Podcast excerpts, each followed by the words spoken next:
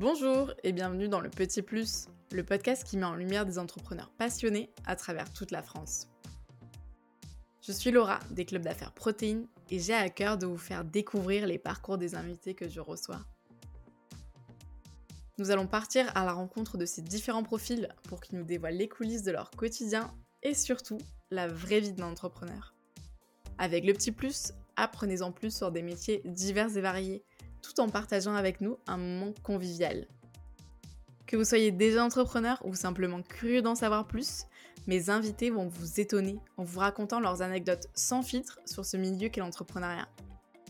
Installez-vous confortablement, le petit plus, ça démarre maintenant. Bonjour Mathilde, merci d'avoir accepté mon invitation pour ce podcast. Est-ce que tu peux te présenter rapidement s'il te plaît?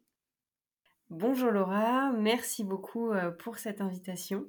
Je suis avocate euh, en droit des affaires dans la région d'Annecy et donc nous intervenons pour, euh, je dis nous puisqu'on est une équipe de sept personnes, pour accompagner les dirigeants dans la réalisation de tous leurs projets professionnels et spécialement pour les cessions et acquisitions d'entreprises.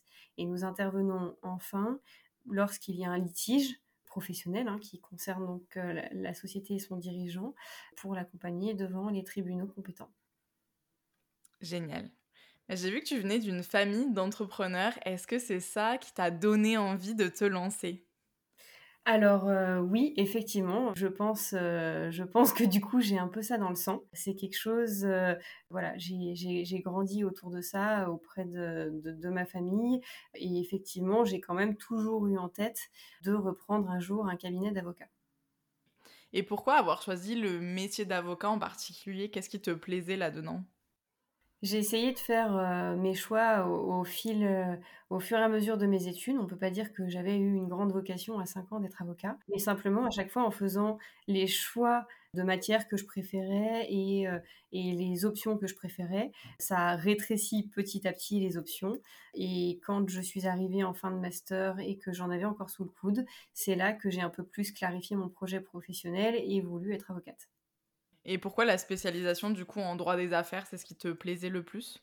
Oui, vraiment, là, pour le coup, euh, effectivement, il y, avait ce côté d'avoir eu euh, l'envie depuis petite d'accompagner des entrepreneurs, ou en tout cas, j'aimais la vie de l'entreprise, l'intérieur d'une entreprise, et j'ai d'ailleurs longtemps hésité entre le commerce et le droit.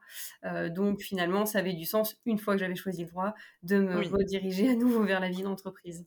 Génial. Ben justement, tu parlais tout à l'heure de... Tu as repris un cabinet. Est-ce que tu peux nous en dire un peu plus? Comment tout ça, ça s'est fait, justement, cette reprise?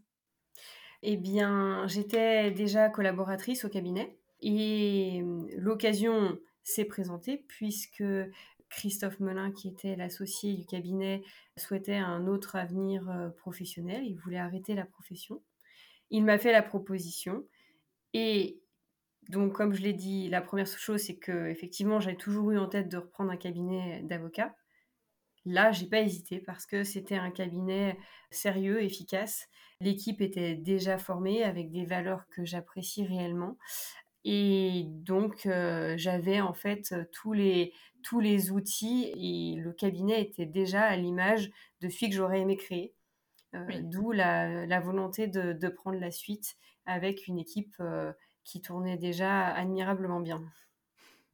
Oui, c'était important pour toi justement, ces valeurs. Si tu n'avais pas eu un cabinet qui avait tes propres valeurs, est-ce que tu aurais lancé le tien peut-être?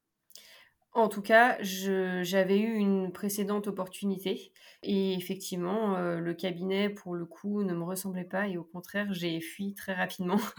Euh, c'est vrai que oui, c'est absolument essentiel pour moi. Il y a un, en tout cas un, usage, un dicton qui dit qu'il y a autant d'avocats différents, euh, enfin, il y a autant de manières d'exercer que, d'avocats différents. Et effectivement, euh, c'était important pour moi euh, d'avoir une équipe qui me ressemble et d'avoir des clients qui me ressemblent. Oui, bah justement, tu parlais d'être entouré d'une équipe. Selon toi, c'est un plus pour les avocats de, s'entourer, d'être plusieurs. comment tu le vis, toi, justement d'être avec cette équipe-là? Alors oui, effectivement, pour moi c'était très important. Euh, ça permet l'échange, la contradiction, ça permet d'échanger en commun sur les stratégies à apporter aux clients. Et pour le client également, c'est important puisque si on est plusieurs, on peut travailler en binôme. C'est ce que je fais au quotidien avec les collaborateurs.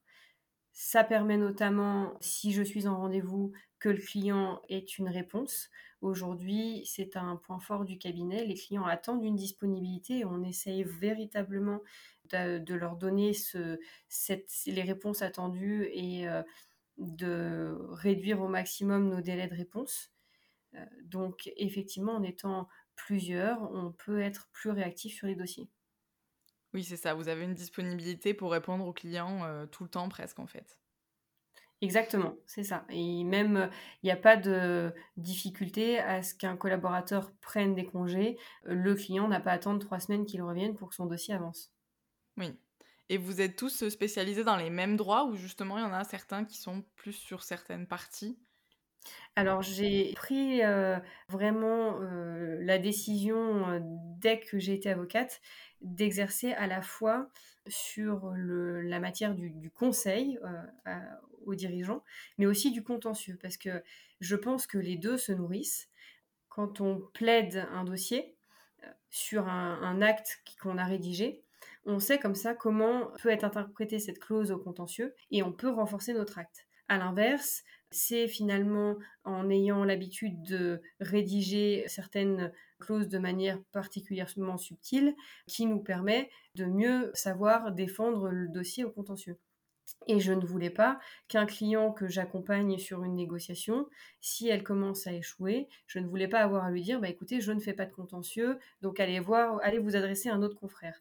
Donc on a cette spécialité de travailler à la fois en conseil et en contentieux. C'est quelque chose qui est de moins en moins habituel et dans les études, on nous invite à nous spécialiser. Donc dans mon équipe, pour le coup, j'ai des avocats qui sont spécialisés soit dans le conseil, soit dans le contentieux. Mais moi, j'arrive à faire le pont entre les deux pour justement que le client euh, n'ait pas à réexpliquer son dossier euh, si on passe de l'un à l'autre à un moment. Oui, donc ça, permet en tout cas au client de rester, euh, quoi qu'il arrive dans ton cabinet, peu importe ce qui va se passer. quoi. Exactement, pour tous ces aspects professionnels. Mais après, évidemment, je n'interviens pas sur un divorce, je n'interviens pas s'il a une problématique pénale, je suis là que pour son activité professionnelle. Et derrière, par contre, j'échange régulièrement avec des confrères que je sais euh, compétents, disponibles et ayant à peu près euh, la même euh, vision des choses que moi. Donc, je peux orienter les clients vers tel ou tel partenaire puisque je peux comme ça savoir euh, anticiper un peu les choses et imaginer que si ça se passe bien avec moi, ça se passera plutôt bien avec tel ou tel confrère. On ne les lâche pas dans la nature pour les autres sujets, on les oriente. Là, c'est plutôt telle personne est spécialisée dans ça, donc tu vas justement les, les envoyer vers la bonne personne pour... On essaye en tout cas, exactement. Si possible. Bah, justement, tu le disais un peu en début de podcast, mais est-ce que tu peux un peu nous détailler sur les différents, on va dire, besoins dont tu accompagnes les clients? Alors, le client, on l'accompagne déjà dans la création de sa société. C'est le début de l'aventure pour lui et c'est important pour nous d'être là pour mieux le conseiller. Il y a des enjeux différents selon qu'il est seul ou s'il s'associe avec plusieurs personnes quand on s'associe avec plusieurs personnes, à la manière euh, d'un mariage, c'est bien de prévoir d'ores et déjà un certain nombre de règles de sortie, etc. Parce que j'ai bien trop de cas où les choses tournent moins bien. Et c'est pour ça qu'on veille à avoir un début d'exercice plutôt sécurisé. Ensuite, je l'accompagne sur toute la vie de son entreprise.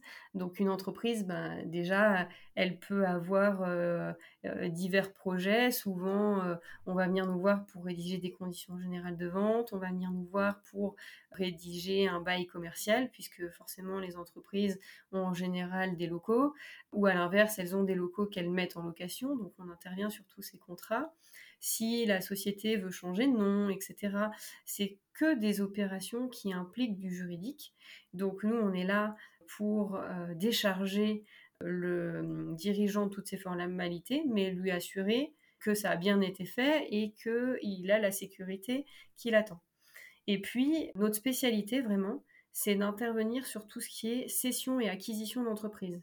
Là, vraiment, on va avoir un accompagnement complet qu'on va faire du dirigeant dans la négociation du prix de cession d'acquisition. Mais mine de rien, il y a le prix, mais il y a beaucoup d'autres choses à préparer, à sécuriser. Donc, une fois de plus, l'objectif, c'est d'être un véritable partenaire juridique du client pour qu'on puisse vraiment lui assurer une véritable sécurité. Et en même temps, on essaye de pas être le loiseau de mauvais augure qui vient toujours rajouter son grain de sel et dire que oui, mais là, juridiquement, ça va pas, etc. On trouve les solutions, on essaye que ce soit fluide, mais on alerte quand même euh, sur un certain nombre de sujets pour que le client y trouve sa sécurité. Et puis, donc, enfin, il y a notre volet euh, contentieux. Pour le coup, on intervient, ça peut être sur un litige fournisseur, un litige client, ça peut être euh, des associés justement qui se bataillent et comment est-ce qu'on organise leur sortie. Ça peut être un sujet un peu, un peu moins drôle, mais où le dirigeant a véritablement besoin d'un accompagnement. C'est le sujet d'une entreprise qui est en difficulté. Bah, comment soit on, on, arrive à intervenir suffisamment en amont pour trouver des solutions pour qu'il ait la trésorerie suffisante pour rebondir, par exemple, ou est-ce qu'il faut l'accompagner tout doucement à une cession ou une liquidation judiciaire? On, on l'accompagne main dans la main, si vous voulez, vraiment du début de son aventure à la fin de son aventure. Fin, on espère heureuse. Oui, du coup, c'est vrai que c'est très complet, quoi. Ça peut être sur énormément de, sujets finalement. Du juridique, il y en a vraiment au quotidien de partout. Et toute société, quand c'est une TPE ou une PME de notre région, elle n'a pas, généralement, elle n'a pas de, de, service juridique dans son entreprise. Donc nous, on est un peu le service juridique externalisé. Et ce qu'on veut, c'est que nos clients, ils n'hésitent pas à décrocher le téléphone et à passer un coup de fil en posant une question sans se dire tout de suite, purée, est-ce qu'il y a déjà du temps qui est décompté? Est-ce que je suis déjà en train de payer quelqu'un? On essaye vraiment de décomplexer sur ce sujet. Oui. Et est-ce que c'est pas compliqué cette partie? Expliquer un peu le juridique au client? Parce que c'est souvent des termes compliqués. C'est vrai qu'il faut être très précis dans, dans ce qu'on fait. Enfin, on peut pas faire n'importe quoi, par exemple. Est-ce que c'est pas compliqué des fois de l'expliquer au client c'est super intéressant. Moi, à l'inverse, ça me challenge. Je veux pouvoir expliquer mon métier à ma petite sœur ou, à n'importe qui et qu'ils le comprennent. On n'est pas obligé de parler comme on écrit. On écrit très juridique, on utilise beaucoup de gros mots, mais ces gros mots, ils ont un sens simple dans l'activité de nos clients.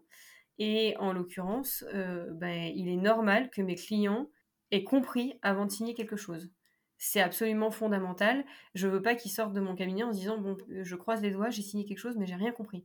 Donc on explique. Eux, ils sont, on est chacun des techniciens de nos métiers. Donc eux sont de très bons techniciens. Ils doivent parfois me retranscrire certains pans de leur métier que je maîtrise absolument pas pour pouvoir les accompagner. Moi, je suis le technicien de mon métier et je suis là pour leur, euh, leur faire comprendre ce qu'ils vont signer. Oui, et pour les accompagner finalement, pour qu'ils soient bien en mesure de tout comprendre et de savoir à la fin qu'ils ont fait Exactement. le Exactement. Et bien si tu devais nous raconter une journée euh, dans ta peau, quoi elle ressemblerait cette journée? Ce que j'adore dans mes journées, c'est qu'elles sont jamais pareilles. Et ça, j'avais une peur folle de, m'ennuyer dans ma carrière et j'ai la, véritable certitude que ce ne sera pas le cas. Euh, donc les journées se ressemblent jamais, mais il y a quand même des petits rituels, effectivement. Je commence euh, en général ma, ma journée, on va dire, aux alentours de 7 heures du matin pour être là avant l'équipe parce que la veille, l'équipe a travaillé sur un certain nombre de dossiers, a rédigé des actes et euh, ils doivent pas attendre après moi pour que ces actes sortent. Donc, ce que j'essaye de faire en priorité le matin, c'est de relire tous les actes qui ont été préparés pour donner mon feu vert et pour qu'ils euh, soient en mesure de, de, les envoyer aux clients et que la journée puisse démarrer sans blocage pour tout le monde. Alors, bien sûr, parfois, il y a plus ou moins d'aléas, mais c'est en tout cas le principe que j'essaye de m'imposer. Ensuite, s'enchaînent, euh, on va dire en gros de, 8h à 18h, tous les rendez-vous qui sont calés dans l'agenda, les rendez-vous clients, soit au cabinet, soit euh, à l'extérieur, les plaidoiries et les points avec l'équipe. J'ai vraiment, j'ai à cœur d'avoir une heure euh, de, points avec chaque collaborateur de l'équipe par semaine qui est vraiment formalisé. Après, on est une petite équipe, les bureaux sont ouverts et, en fait, on échange toute la semaine. Mais au cas où on n'est pas suffisamment échangé dans la semaine, justement, au moins on a cette heure pour faire un, véritable débrief ensemble de tous les dossiers et pour s'assurer que tout avance au bon rythme et sans difficulté. Donc, grosso modo, voilà, l'agenda se remplit euh, déjà véritablement avec euh, ses rendez-vous, ses plaidoiries et ses points d'équipe. Et ensuite, on va dire qu'une fois qu'on a posé ces gros cailloux, il y a encore euh, de la place pour quelques petits grains de sable. Et donc, c'est là que, euh, entre chaque rendez-vous, j'essaye, euh, ben, un peu à la manière d'un Tetris dont on essaye de descendre les lignes absolument plus vite qu'elles ne s'empilent. Et ben moi, j'essaye de descendre la liste des mails plus vite qu'elle n'arrive et de, de, rappeler également les clients le plus vite possible pour que euh, de la même manière, ils aient leur, réponse au bon moment.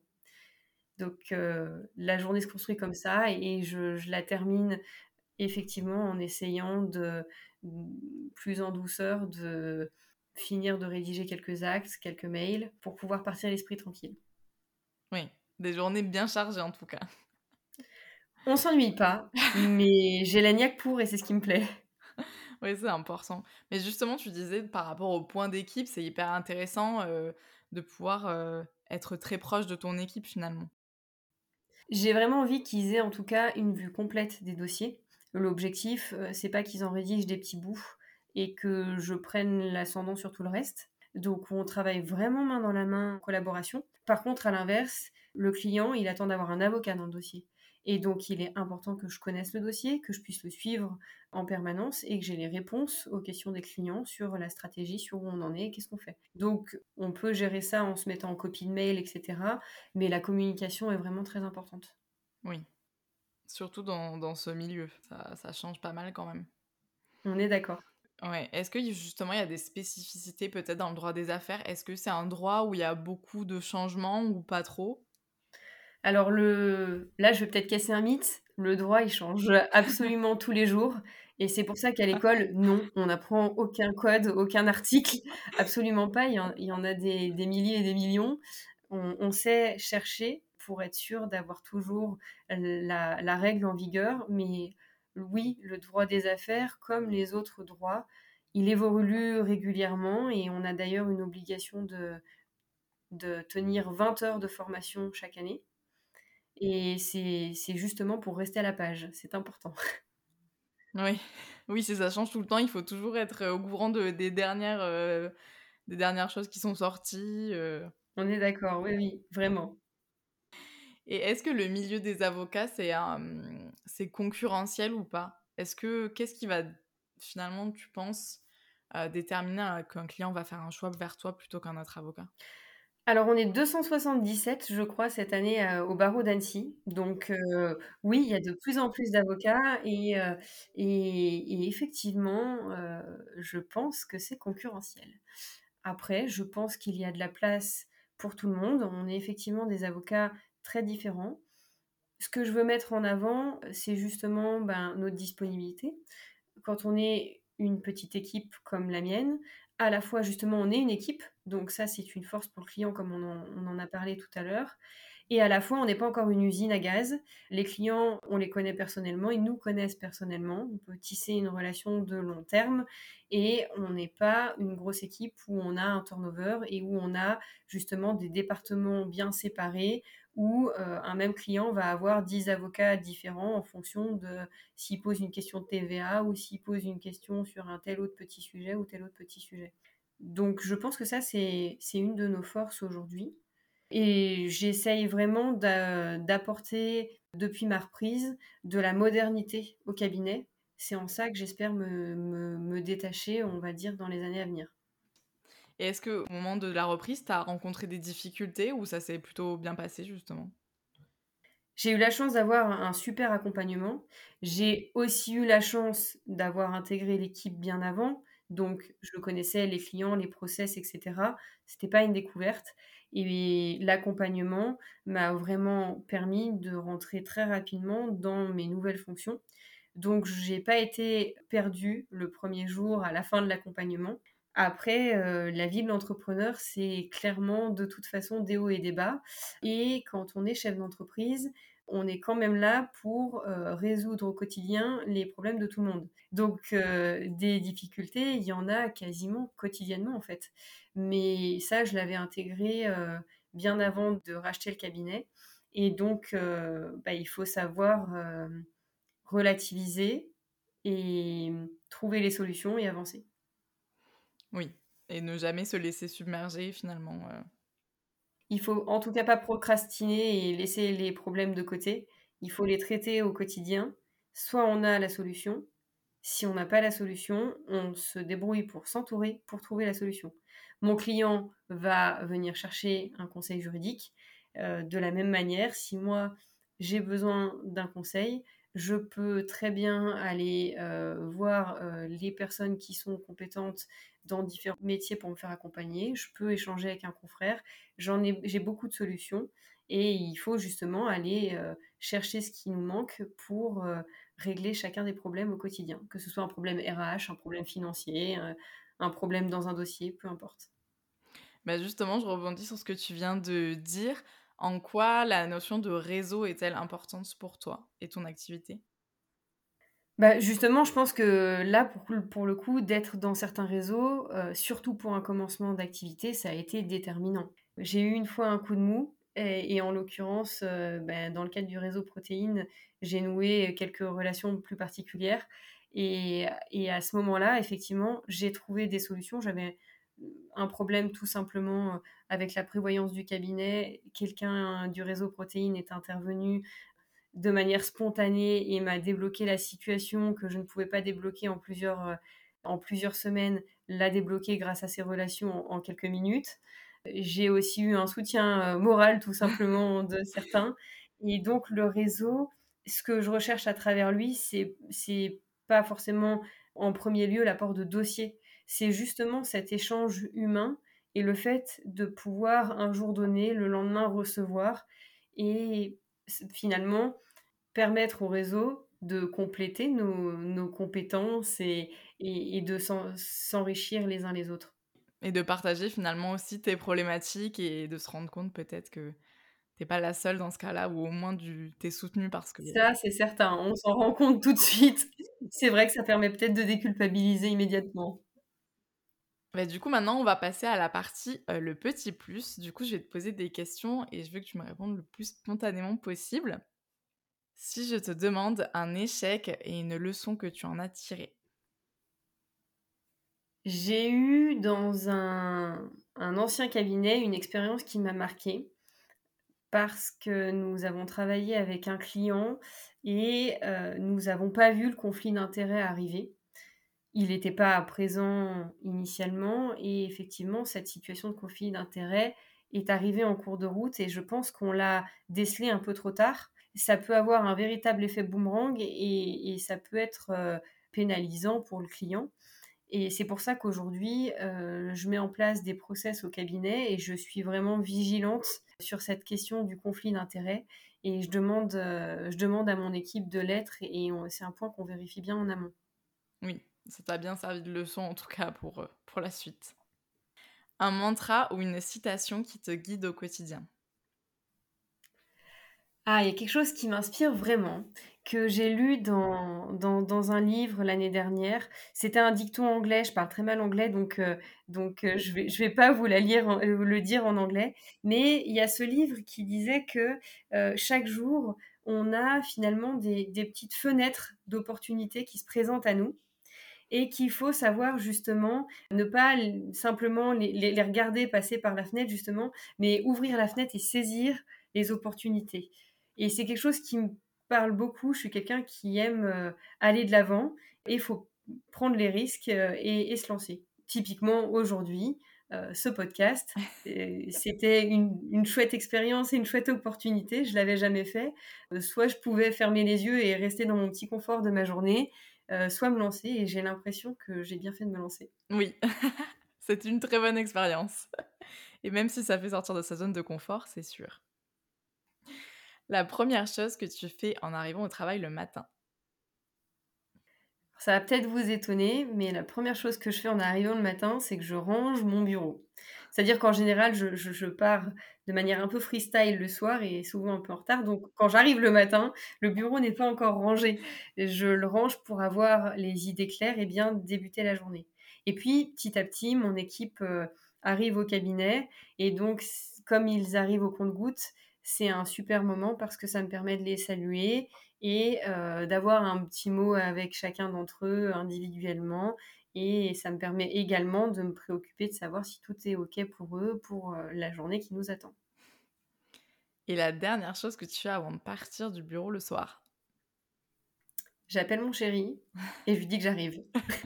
et je m'excuse si vraiment je suis trop en retard. Ta propre définition d'entrepreneur. Un entrepreneur, pour moi, c'est déjà quelqu'un qui aime profondément le côté technique de son métier. Il doit bien le connaître et il doit euh, avoir envie de travailler ce côté technique avec son équipe.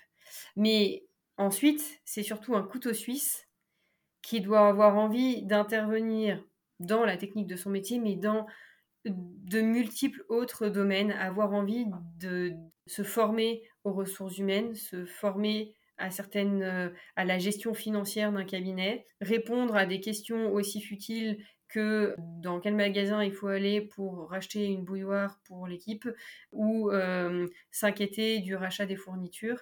Il faut avoir l'envie d'être ce couteau suisse qui répond à tous les problèmes et qui se plonge dans des questions absolument euh, incongrues chaque, euh, chaque jour. Et pour finir, le petit plus, qu'est-ce que tu aurais aimé qu'on te dise quand tu t'es lancé et que tu dirais aujourd'hui à quelqu'un qui se lance? Que hum, être entrepreneur, c'est réaliser ses rêves, mais que c'est pas rêver. Et que donc, à la fois, il faut se faire confiance et suivre, euh, suivre nos envies et foncer mais qu'il faut aussi penser à s'entourer de toutes les compétences euh, dont on a besoin, parce que ensuite on est seul responsable du navire et euh, vraiment la, voilà, la responsabilité pèse sur nos épaules. Donc euh, il ne faut pas juste être un doux rêveur hein, et bien s'entourer. Super, bah, merci beaucoup Mathilde pour ce moment. Merci beaucoup à toi. Merci pour votre écoute. Cet épisode est maintenant terminé et j'espère qu'il vous aura inspiré autant que moi. Nous vous mettons toutes les ressources et informations dans la description de ce podcast. N'hésitez pas à le partager autour de vous, à le noter sur votre plateforme d'écoute préférée et à vous abonner pour ne louper aucun épisode. Quant à moi, je vous dis à bientôt dans le Petit Plus